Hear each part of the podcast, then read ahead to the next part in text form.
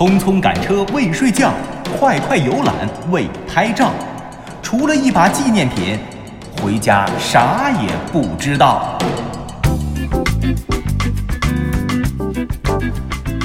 历史也是知识，观点也有笑点。欢迎您收听小型对谈脱口秀，藏也藏不住。我是刘迪川，坐在我身边的依旧是小东。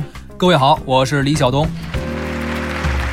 头些日子，我一个经营古玩的朋友跟我说一事儿，我跟你说，差点没给我乐昏过去。本身你平时也不清醒啊，你以后少交这朋友。我跟你说，我清醒我就说这事儿太奇葩了，不要打岔。是说他讲了个段子吗？还是怎么着啊？跟我们分享一下呗。那是，既然它是一个趣闻嘛，嗯对吧？我一定要跟大家分享。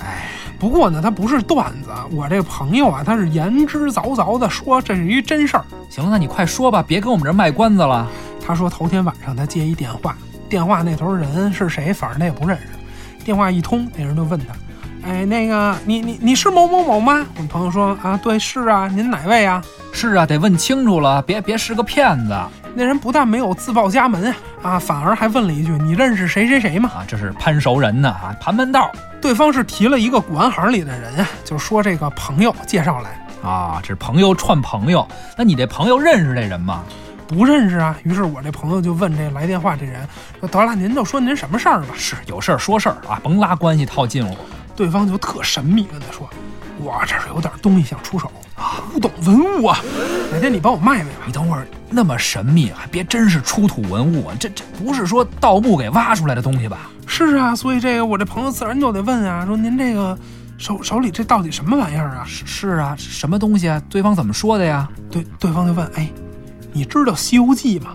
我这朋友都傻了。不是，是这这古玩跟《西游记》有什么关系啊？是我我刚开始还以为是说是不是老版本的《西游记》什么古清籍对啊清朝是是课本的。后来对方说不是，你你你知道唐僧取经吗？多新鲜呀！知道《西游记》还不知道唐僧取经？哎，他不会是卖唐僧肉吧？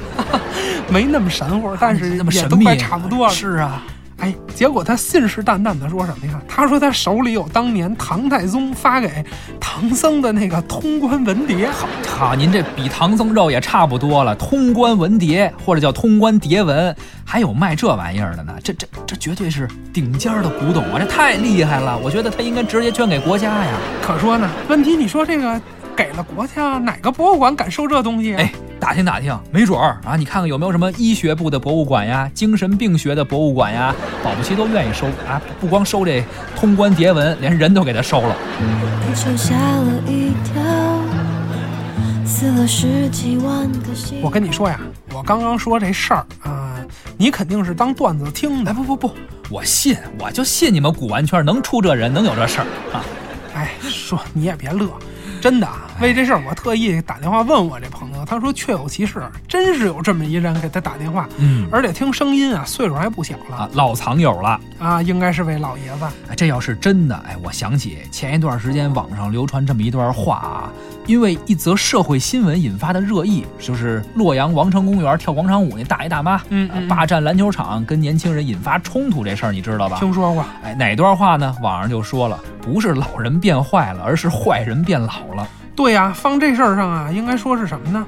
这个不是老人痴呆了，是痴呆变老了。没错，就是这意思。你说这《西游记》明明是小说，唐玄奘、孙悟空等等，这都是虚构的文学形象，你说他怎么？哎，就是呢，你说但凡你要说什么关羽的青龙偃月刀啊 啊，这个说你有吕布的这个方天画戟啊，是不是？啊，哪怕你说你有李逵的那板斧，哪儿啊？这都不是这个，起码它虽然不是，别管它是不是历史小说啊，但起码它也是现实题材的。你说你弄一神魔小说里的人物出来，你说你这脑子是不是有问题？哎，《西游记》里的唐僧啊，确实是以唐太宗贞观年间去印度取经的玄奘作为原型的。不过我们都知道，玄奘取经曾经问过，说唐太宗申请过、请示过，但是人没批，所以玄奘呢其实是自己偷渡去的，哪儿来的什么通关牒文呀？不过这无形中表现出一个什么问题呢？现在的古玩收藏界啊，有一个很不好的风气啊，你们这古玩圈的、收藏圈的，就是卖货呀，它主要靠编故事。当然了，前年咱们做节目第一届藏也藏不住的时候，确实也是老批判古玩圈的啊，特别是文玩领域的一些伪专家，这编故事的套路啊，就是他们发明的。您说现在卖假货的这帮人啊，编故事，但凡说您要是自己编的也就罢了，居然连故事您都抄，而且还抄名著，关键抄的还是神魔小说，这真是赢了，真的佩服啊，智商堪忧，点赞，关羽我给他点一士林赞。关于古玩行、文玩行的这些圈眼的故事啊，咱们就说到这儿。主要今天咱不说这个，是还得说回到旅游啊。咱们这两期聊的都是旅游。上期节目我们聊旅游之前啊，是古人都会做哪些旅游工作、准备工作？说了通过抽签算命啊来进行天气预报，当然了，纯都是不靠谱的一些自我安慰。但除了不靠谱的，这靠谱的准备工作啊，其实占比也比较高。嗯啊，其中有一项工作就特别重要，就是刚刚我们提到的，说唐僧取经要持有的那个通关文牒啊、嗯牒文的那么一东西。是，啊，虽说那位骗子卖的是假的，但是《西游记》里边，唐僧别管到了哪个国家，都得去找这个国家的国王啊，给盖个章，交换一下通关牒文。《西游记》最后，唐僧把经取回来了，把通关牒文递给唐太宗看，原文写道。牒文上有宝象国印、乌鸡国印、车迟国印、西凉女国印、祭赛国印、朱子国印、狮驼国印、比丘国印、灭法国印，又有奉仙郡印、玉华州印、金平府印、太宗揽璧，收了。还记着吧？就是交换牒文以及盖章这个情节，确实是反反复复的出现过。嗯，你说的这个刚才这一大串儿的这个国家呀，反正我也没记住，我就记着女儿国了。哎，是女国王是死活不给唐僧盖章啊啊！这要出入境啊，那个去海关这个盖章那也行，咱俩先上民政局把章给盖了。你就忘不了这事儿，你就盯着这看呢。是，主要是记着说这个通关文牒非常重要。唐三藏参见陛下。贫僧唐三藏参见陛下。陛下，陛下，快请高僧上座。谢陛下，请陛下在此文牒之上加盖宝印，贫僧也好和三个徒儿去西天取经。陛下，玉帝旅途辛劳，先与高徒到馆驿歇息。这官文嘛，我自会派人送去。这为什么世间还有像我们这样的孤男寡女，不能成双成对？陛下，贫僧取经心切，还望陛下早日发放通关牒文。今日，且莫谈取经之事。玉帝爷爷啊，太师，万千之喜啦！太师可是送来了通关牒文？我是来向您道喜的。啊，道喜！师傅，只要蝶文盖上金印，老孙使个定身法，将他君臣定在那里。待我们走了以后，再使个法术解开，岂不是两全之策呀？啊，哎，师傅，好主意！是啊，还是要走啊！嗯啊，师傅，你定夺吧。啊，师傅，那就这么办吧。好。小时候啊，我看《西游记》的时候，特别是播你说女儿国这个桥段的时候，当时其实我们也老是想，哎，这唐僧当时不懂事儿嘛，想唐僧你傻不傻呀？你说你傻，真傻！这这不是？哎呀，你说你就留下来结个婚，能死吗？这要是换成你，滴川老师，你这、我呀，对不对？哎呀，我我早结了，我等不到女儿国那集，我第一集。我还在洛阳净土寺的时候，我青春期一到，立马我还俗去，我直奔婚介所，何至于拖到女儿国去？咱们《西游记》前传我就结婚了。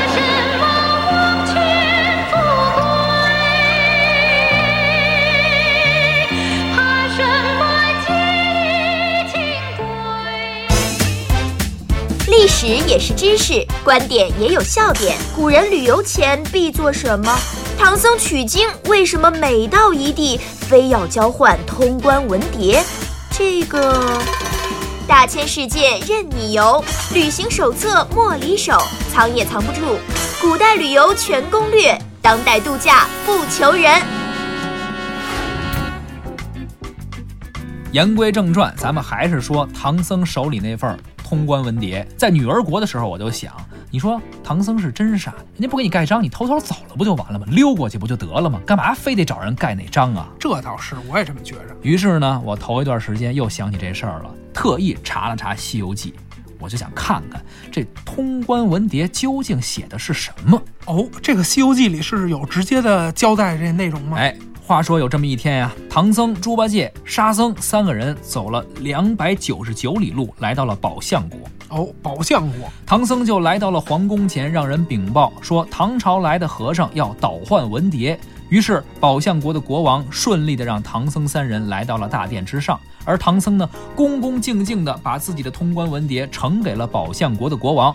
也就在这里，《西游记》的作者吴承恩终于写明了唐僧手持的这份神秘的通关文牒上面的内容是什么。哦，那总算是进入正题了啊！这通关文牒上究竟写什么了呢？哎，既然是小东老师特意去查了，那辛苦辛苦，你给说说吧。我，我就别受累了啊，咱们一块儿听听。好，听听。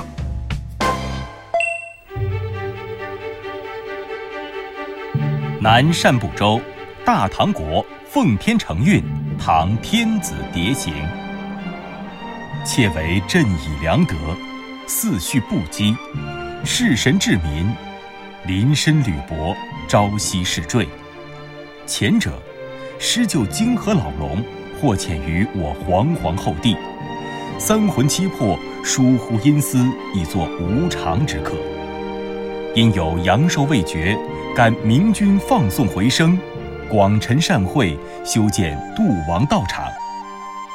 感蒙救苦观世音菩萨金身出现，指示西方有佛有经，可度幽王，超脱孤魂。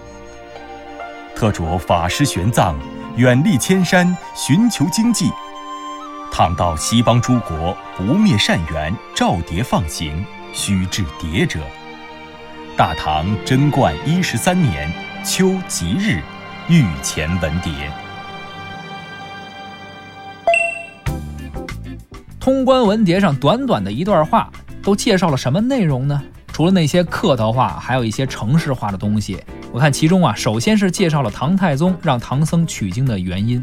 唐太宗对泾河龙王落难袖手旁观，结果自己的三魂七魄总是不太舒坦，估计可能是老做噩梦吧。啊，另外加上身体也不太好，他感谢阎王爷给自己能够放回来，大难不死。于是唐太宗决定广陈善会，多修点庙。他感谢救苦救难的观世音菩萨金身出现。当然了，估计可能是也是他在梦里边看见的啊。那肯定，梦里边观世音菩萨告诉唐太宗说，西方有佛，而且还有佛经。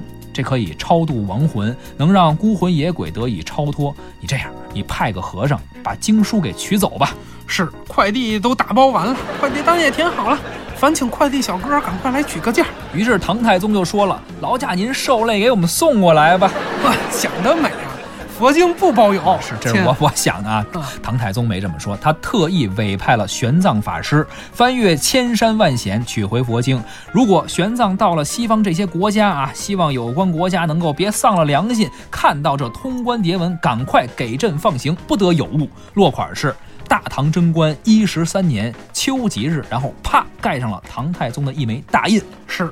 原来弄了这么半天啊，这神神秘秘的通关牒文上写的就是这么一段话。是啊，你看呀，看《西游记》的时候，主要是看电视剧的时候啊，我老是不明白为什么唐僧非得弄这么一个小本，到一个国家就盖一戳，到一个国家盖一戳，有这么重要吗？啊！而且呢，给通关文牒上盖章这事儿，作者好像也觉得没有什么必要去解释啊，好像就是唐僧在犯傻，死活非要盖个戳啊，这好像天经地义的事，没啥可解释的，大家都明白。这看了原著，哎，确实是明白了，感情唐僧就是一邮差呀，一快递小哥啊。嗨，这既然是外出办公，难免他得有所花销。这通关文牒就是一本盖了章的发票，这回去好报销去。除了女儿国，你就关注这钱的事儿啊？哎，那可不嘛，既然给公家办事儿，这吃饭得报销，这个净胡说。哎，今儿晚上。今晚上是不是吃饭报销啊？报什么销啊？吃饭的事儿，皇上早替你考虑周全了，还用你报销？哎，不是不给报销，我吃我吃什么呀？我这饿着呢，录一下午节目。临走之前，朕不是赏过你一个紫金钵盂吗？啊，你那铜饭盆，你化缘去啊你？哦哦哦，忘忘了忘，还有一钵盂呢，够不够吃？您自己多担待，凑合吧。是，好赖是一古董，你也不能卖了换钱啊。言归正传，想必大家也猜出来了，《西游记》里边唐僧拿的这个通关文牒究竟是什么呢？其实它就相当于咱们今天出门，特别是出国的时候所使用的护照。哎，倘到西邦诸国，不灭善缘，照牒放行，须至牒者。哎，这这不就是咱们今天说的这护照吗？今天用的护照。哎，你说这跟现代护照好像也没什么分别。呃，区别肯定是有的，但性质上确实应该差不多。通关文牒呢，就是古代的护照。以前呢，曾经被称作符、节、传、过所、公检啊，包括度牒、路政等等吧，很多别称，但性质上都差不太多。从清末开始，这各种各样的称谓啊，就统一起来了，就叫护照。一直到了今天，哎，说到护照，其实我还想起来了，近年来网上经常传的一段话。哦，是说关于护照的吗？对，就是关于护照的。说美国护照上写着，不管你身在何方，美国政府和军队都是你强大的后盾。而对比中国护照，咱中国护照则写着是，请严格遵守当地法律，并遵守那里的风俗习惯。其实啊，根本就不需要说你真正见过中国和美国的护照，只要你稍微有一点历史常识，动动脑子，你就不能相信上面写这些东西。嗯，很多好事的网友就评说，美国护照的潜台词就是出去了有人要欺负你。招呼一声，咱修理他。而中国的护照潜台词是什么？出去老实点啊，听人家话，少惹麻烦。网友竟这么传，这事儿我也听说过。美国护照我是没见过，中国护照，中国护照你办过吗？有。啊，那怎么能没有呢？我都有。你还有护照？你出过二环吗？你就办护照？开玩笑，没出过二环。你出过吗？中央人民广播电台就在复兴门西南角。西南角是西二环，好不好？西南角二环路外侧，我没出过二环。勉强你也算出过二环吧？啊，算你办过护照吧？可是你关注过护照上写的是什么吗？这个我还真是没认真的看过。所以说，甭信那些谣言，网上那些留言。这护照上写的什么文字啊？就像刚才《西游记》里边那个通关文牒所写的：“倘到西邦诸国，不灭善缘，照牒放行，须至蝶者。”就像这个一样，人美国那护照上写的话，翻译成中文应该是美利坚合众国国务卿在此要求相关人士给予该美国公民或者国民通行便利，及在需要的时候啊提供合法的帮助与保护。而咱中国护照上所写的呢，其实也差不多，写的是中华人民共和国外交部请各国军政机关对待护照人予以通行的便利和必要的协助。所有的护照上写的一定是请。所在国对本国公民提供一些保护和帮助之类的话，中国、美国是这样，唐朝其实也一样。这怎么可能说啊？护照上写说你不管身在何方，说我们国家都是你强大的后盾，这一看就是网络谣言。是护照是拿给所在国看的，又不是拿给出国人员自己看的。是啊，这话跟谁说的都没搞清楚，可见编这种留言、轻信这种留言的人，那才没出过没没没出过哪儿啊？你这样说谁呀你啊？没，哎，没出过这个 没文化、不理性、不重证据的思维怪圈。是是，你别说什么具体的地方了，是吧？是啊，我说哪儿我我也不合适啊。咱藏也藏不住，绝对不能地域黑嘛。没错啊，说正事儿，还是聊聊护照。其实这护照啊，是伴随着户籍制度出现的一种东西。从春秋时候起，中国就开始推行严格的户籍制度。古代的户籍跟现在不一样啊，出发点就不一样。清朝雍正年间。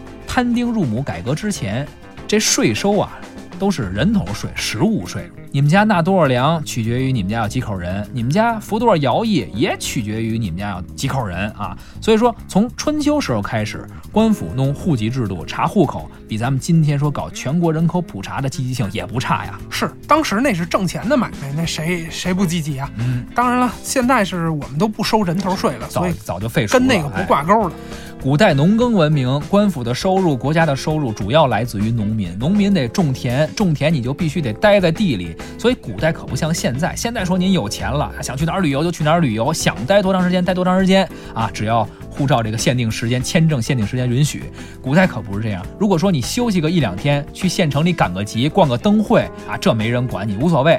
而且呢，名山大川，甭管是几 A 级的景区，那都不收门票，随便玩。可是如果你想去度个假，说玩个一两个月的，那一般人您想都别想。人地分离，就是说你和你的土地分开了，这叫脱籍，那可是大罪。是，秦国呀，商鞅变法出台了一个保甲连坐法。啊，咱们看古装片儿，你看农村出人命，捕快呀、县太爷这还没到呢，一准儿先出来一白胡子老头儿，嗯然后带一帮壮小伙子。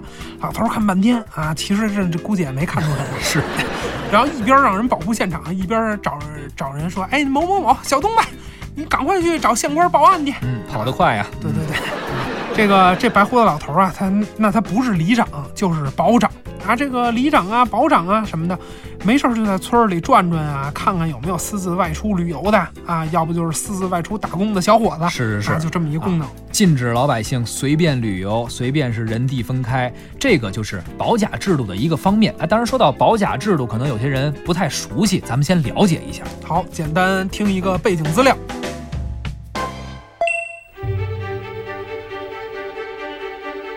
保甲制度是宋朝时期开始带有军事管理的户籍管理制度，是中国封建王朝时代长期延续的一种社会统治手段。它的最本质特征是以户及家庭为社会组织的基本单位。儒家的政治学说是把国家关系和宗法关系融合为一，家族观念被纳入军统观念之中。秦汉时，政府以五户为一伍。以十户为一时，一百户为一里，对地方进行基层管理。唐代时，则出现了以四家为邻，以五邻为保，以百户为里的邻里概念。北宋王安石变法时，曾提出以十户为一保，以五保为一大保，十大保为一都保的方针，改革保甲制。保甲制甲的概念，则出现于元代。元代以二十户为一甲，设甲生，作为户籍管理的基本单位。到了清代，形成了排甲制，以十户为一排，十排为一甲，十甲为一保，由此建立起了封建皇朝对全国的严密控制。保甲编组以户为单位，设户长；十户为甲，设甲长；十甲为保，设保长。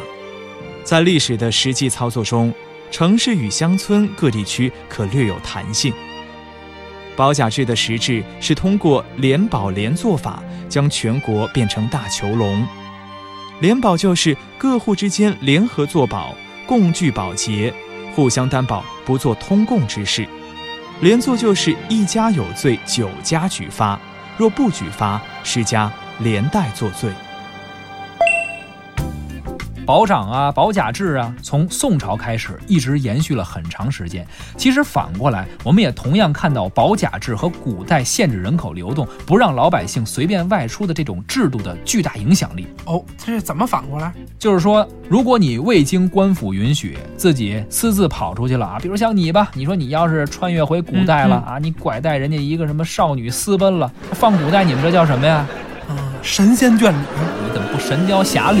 神雕侠侣，我我跟个鸟私奔去，你当我遛鸟老大爷？是，你还得受累把胳膊砍断一条。我你太狠了，你这你这放古代，你这叫流民，你知道吗？啊，你你把人拐着走了，你就脱离了你的土地。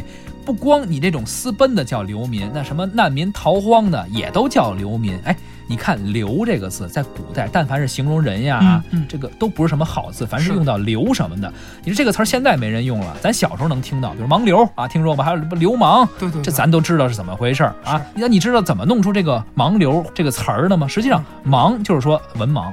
流就是流民的意思，就是你擅自脱离了户籍制度，这么去形容的。是十一世易啊。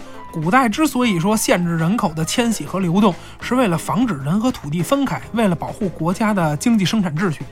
那现代呢，我们经济产业多元化了，而且这个农业的科技含量也在不断提高，所以农业产业的这机器普及率愈高啊，对人口的依赖性也就变小了。嗯，那现代啊，那谁想旅游？那这但凡你不是逃犯吧，那你随便去啊。不过如果你要想出国的话，还是得办护照。这一点来说，古往今来都是一样的。哎，对了，你刚才不是说古代说这不是谁想旅游就能旅游的？那当然，那古人如果真说想出远门啊，除了刚才说这个非法脱籍的这种方式，这种这个非法的形式，有没有合法的途径啊？嗯，那就像比如说，嗯、这个就我们怎么能像唐僧那样获得一份高大上的通关文牒呢？呃，这个比较麻烦啊。你你首先你你得审批吧，嗯啊，具体是怎么审批呢？呃，刚才我们说到秦国秦朝，秦朝的审批文件资料现在我们已经看不到了。不过，汉承秦制，汉朝的审批流程，其实我们还是有一定了解的。哦，那具体怎么办理？一九三零年的时候，在内蒙额济纳旗的居延地区，发现了一万多只汉代的简牍，居延汉简嘛。哎，这批简牍呢，被称作居延汉简，现存于台湾的中央研究院。这些汉简都是当时汉朝边塞上的屯戍档案、书籍、公谱和私人信件等等，就这些东西吧。其中就有这么一段记载。永始五年颜月乙巳朔丙子，北乡色夫终感言之，议成礼，崔字当言为家私事居言，谨案自当务官狱征事，当得取传。夜移监水官，居延县所官感言之。哦，这什么意思呢？意思就是说呀，秦汉时期，如果你想出门旅行，想拿到合法的手续的话，首先您得先去趟县城，去县征兵办开个证明，证明你不在服兵役期。哦，然后就可以办理通关文牒了。哎，别忙啊啊！您还得去一趟县公安局，开个无犯罪记录的证明啊，你这没有罪案在身的这么一个证明。哦，那我知道了，这样就可以办通关文牒了。别忙啊！然后您还得去一趟县税务局，开一张您个人的完税证明。哦，总算可以拿到通关文牒了吧？别忙啊！我就知道你就这气，是是是，这还得办多少手续啊？不急不急，这回啊差不多了。您拿着刚才办完这些证明，再回一趟乡里边啊，去乡政府找一下分管旅游工作的色夫啊。刚才说到这个色呀，就是吝啬的色；夫就是农夫的夫。色夫，吝啬的农夫。什么呀？这色夫啊，是汉朝时期的一种官名，基本上相当于现在的副乡长吧，这级别吧。明白了。那那然后呢？然后呢？这副乡长帮你办理迁徙手续，办完这些之后，你就可以去县公安局拿你的通关文牒了。哦，那如此说来，这古代出门主要的问题是办手续麻烦，哎，但不是办不下来，是吧？那那倒也不是。刚才我说这些都是在你有合理的理由的情况下，你才能够去办这些流程。如果你说你没有合理的理由，你想出门，那你第一步都办不成啊。那怎么就叫有合理的理由了？呃，一般来说吧，古代的合理的理由啊，合理外出的理由，最普遍的早期就是游学啊。后来呢，就是说，比如赶考哦啊，后来赶考，当然了，你你你先得考中秀才，您才能说以赶考为理由外出，否则您说您大字儿都不识一个，你你你谁信呢？您说您出去，肯定没人给你办啊。那是。但其实早期的游学看起来呢，还是比较容易蒙混过关的，比较冠冕堂皇。那但其实也有一个问题啊，就是从先秦到秦汉，这能游学的人呀，还真就不能是老百姓，起码你得是个士吧？对，天子、诸侯、卿大夫，再到士，对，起码您得是贵族出身。哎，嗯，您说您找这副县长办护照去，副县长问，哎，你你你姓什么呀？你告诉人家我姓姬。嗯，罢了，我您跟周天子一个姓儿呢，四百年前准是一家人呢。这行，人副县长再一问这位，您您您姓什么呀？这位说，我我没姓，我就叫二狗子。这完了啊！那您一准哪儿凉快哪儿待着去，还游学呢？您河里游泳去吧。游泳您都只配是游狗式，狗狗式怎么还什么叫狗式了呀？狗式不懂啊？狗刨嘛，不二狗子吗？带着名儿来的哈。这贵族游学，二狗子游泳，所以你看看这先秦、秦汉时期中国社会的血统论多么残酷。你说你再有天资，但你就是个平民百姓，你就只能当这二狗子。那贵族呢？你别看他是贵族，他礼崩乐坏，而且他也不一定会写诗啊，会不会敲编钟呢也都不一定。但是他就能游学去，是，所以还得是科举制度好啊。寒门弟子有了一条通过读书实现屌丝逆袭的上升通道。哎，到了明清的时候，这读书人呀、文化人呀，无论是赶考还是游历游学，都比普通百姓要容易多了。特别是明朝的时候，他这税收啊、政治权利啊等等吧，都是以户来划分的。你们家但凡说是出一读书人啊、文化人，但凡说有一位考中了秀才，那您全家都摇身一变，就变成了特权阶级。不但不用说承担徭役啊，不会说是随意的。被用刑，逢年过节了还能领取一些生活的津贴，而且啊，呃，起码比普通老百姓办护照要容易多。对啊，另外呢，当时的人呀，读书人经常是世代为官，家境普遍来说都比较殷实，想出去旅游啊，哎，那都不差钱儿，而且绝对不会出现什么穷游的事件。是从穷游的帖子聊到古人的这个天气预报，从这个唐僧的通关文牒聊到进京赶考的书生和游泳的二狗子，嗨，哪儿跟哪儿啊？今天这节目的时间也差不多了，捋了一遍。下期节目啊，地川和小东继续跟您聊聊古代这个古人啊旅游度假的那些事儿。今天呢，咱们就聊到这儿。如果您感兴趣的话，可以关注我们的微信公众号“藏也藏不住”，获取更多精彩内容。主持人李晓东、刘迪川，代表旁白演播贾楠、陆凯、张倩，感谢您的收听，咱们下期再会，再会。我觉得这一个人的姓氏真的非常重要哦，这何以见得呀？刚才说到秦朝啊，一般老百姓可没资格出去旅游啊，因为不是文化人，不是学子。那当然，你这只有贵族才有这机会。刚你不是也说了吗？人家问你姓什么，他说我姓姬，哎，和周天子一个姓，人直接把护照就给你办了。那肯定，这不是说了吗？叫二狗子，那肯定不好使。到了唐朝，虽然说有了科举，但是你要说你姓李，哎，我们家李姓，那办护照的是不是得掂量掂量？哟，这位不是什么达官贵人吧？跟我们皇帝一个姓，赶紧把护照给人办了吧。嘿，这能跟你扯上关系？这是不是？你忒无耻了！你姓氏真的很重要啊！别着急，跟你也有相关的哦。这还有我的事儿呢。你姓什么呀？刘啊！你看，这就得说到宋朝了啊。